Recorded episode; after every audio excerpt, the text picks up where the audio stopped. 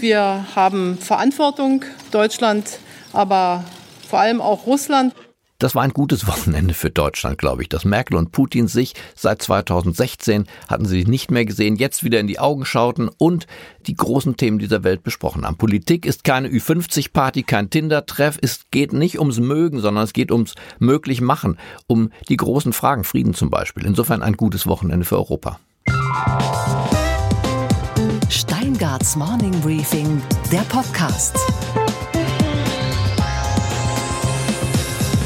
Die internationalen Medien und damit wir auch heute Morgen beschäftigen sich natürlich mit dem Treffen Putin und Merkel. Ich habe dazu gesprochen mit einer Aktivistin aus Moskau, mit Marsha, die in der Punkband Pussy Riot mitspielt und einen ganz anderen Blick auf Putin hat als viele von uns und auch als ich.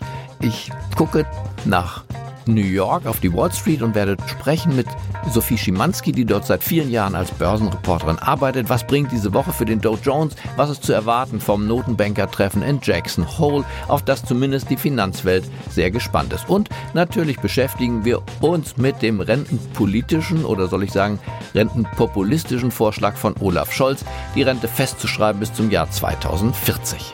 Außerdem im Programm ein Interview mit dem FDP-Vorsitzenden Christian Lindner über eben diese innenpolitische Situation und den seiner Meinung nach richtigen Umgang mit Donald Trump. Здесь дождь, холодина такая. Теперь можно все свалить на него и на американский империализм. Что это?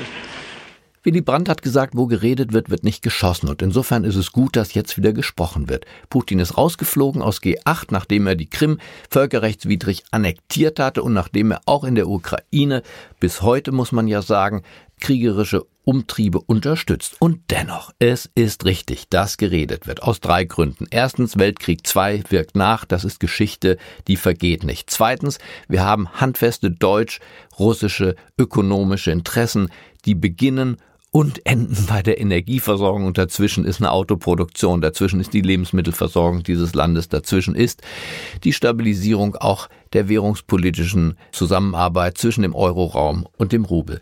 Und drittens, es geht um ein friedliches Miteinander. Russland ist der größte Flächenstaat der Erde und grenzt direkt an Europa an, ist eigentlich Teil von Europa. Also viele gute Gründe, miteinander zu sprechen. Und das zumindest ist am Wochenende begonnen worden. Aber ich weiß natürlich, man kann das auch ganz, ganz anders sehen. Und die sehr engagierten Feministinnen der Punk-Rock-Band in Moskau, Pussy Riot, die sehen das auch ganz anders. Und äh, Pussy Riot, mit denen ich gleich sprechen werde, klingen im Übrigen musikalisch so.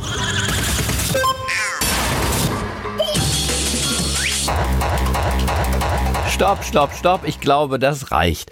Wir hören jetzt Marsha Aljokina, eine 31-jährige Journalistin, die in dieser Punk-Rock-Band mitspielt, mitsingt und derzeit auf Tournee unterwegs ist und, wie gesagt, einen ganz anderen Blick auf Putin hat. Hi. Hi Marsha, hier ist Gabor.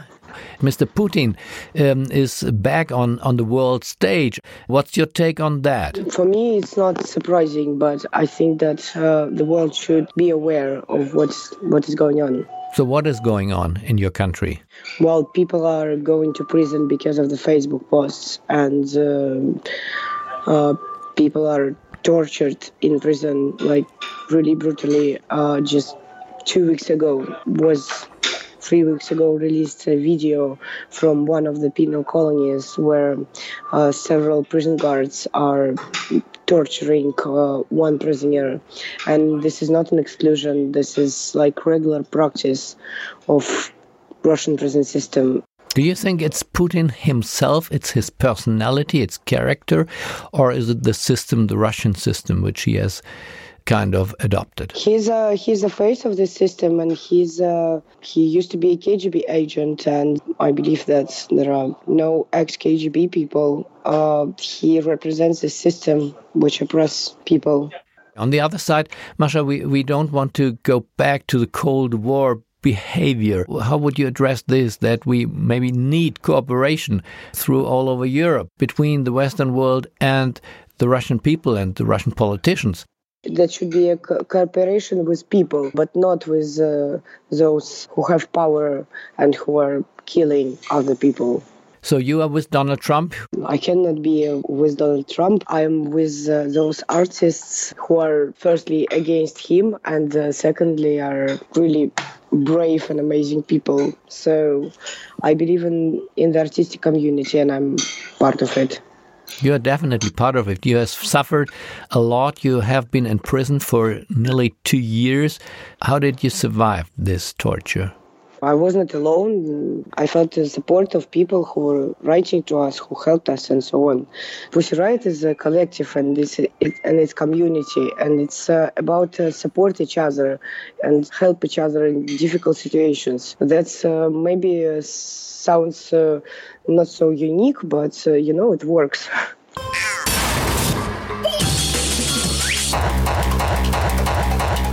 politischen Berlin schauen alle natürlich auf die Umfragen. Und die Umfragen zeigten am Wochenende schon wieder, was sie vorher auch gezeigt hatten, dass die Große Koalition gar keinen Rückhalt mehr hat. Wenn man gefragt wird, wen würden sie am Sonntag wählen, dann landen CDU, CSU und SPD deutlich unterhalb einer regierungsfähigen Mehrheit. Also es braucht neue Ideen, Frau Nahles. Menschen wählen eine Partei nicht wegen Bilanzen, sondern die wählen die, wenn sie das Gefühl haben, denen können wir die Zukunft unseres Landes anvertrauen. Dazu brauchen wir Ideen.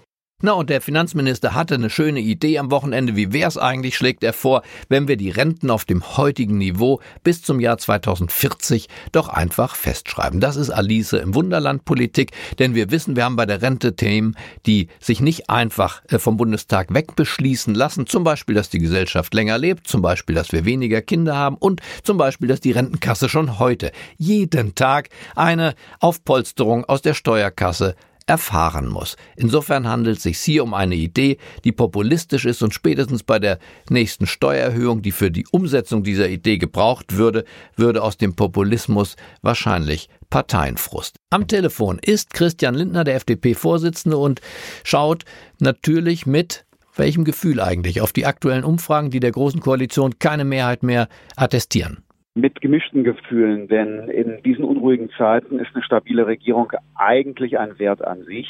Aber auf der anderen Seite wird durch die große Bewegung in der deutschen Parteienlandschaft eines klar. Die Menschen sind unzufrieden mit einer Politik des Weiter so. Warum geht eine Regierung eigentlich nieder in einer Zeit, in der die Wirtschaft so prima läuft und in der die Kanzlerin weltweit eigentlich doch sehr geachtet ist? Die Zustimmungswerte der Großen Koalition gehen trotz der guten wirtschaftlichen Lage zurück.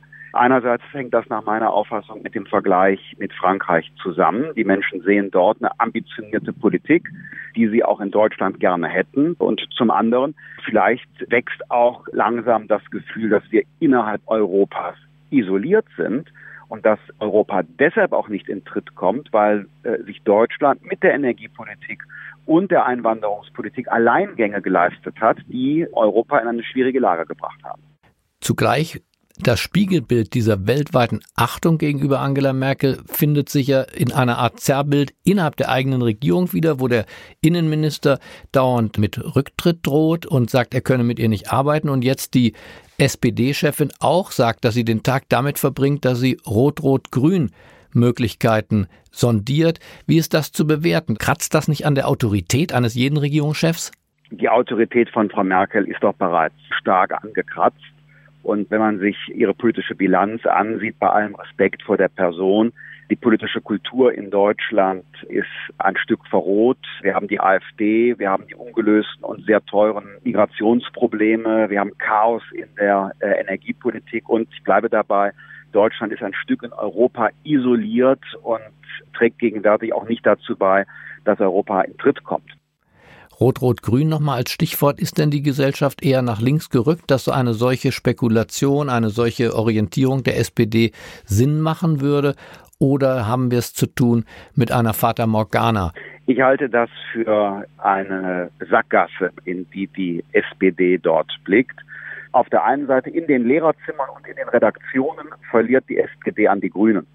Und in Tagehalle verliert die SPD an die AfD weil diese Menschen sich fragen, warum wird nichts getan bei der Steuerlast, bei den Sozialabgaben, warum werden die Probleme der Einwanderungsgesellschaft von der SPD geradezu ignoriert, wenn man an die Debatte über den Familiennachzug denkt. Warum sind die genauso grün wie die Grünen, die Roten?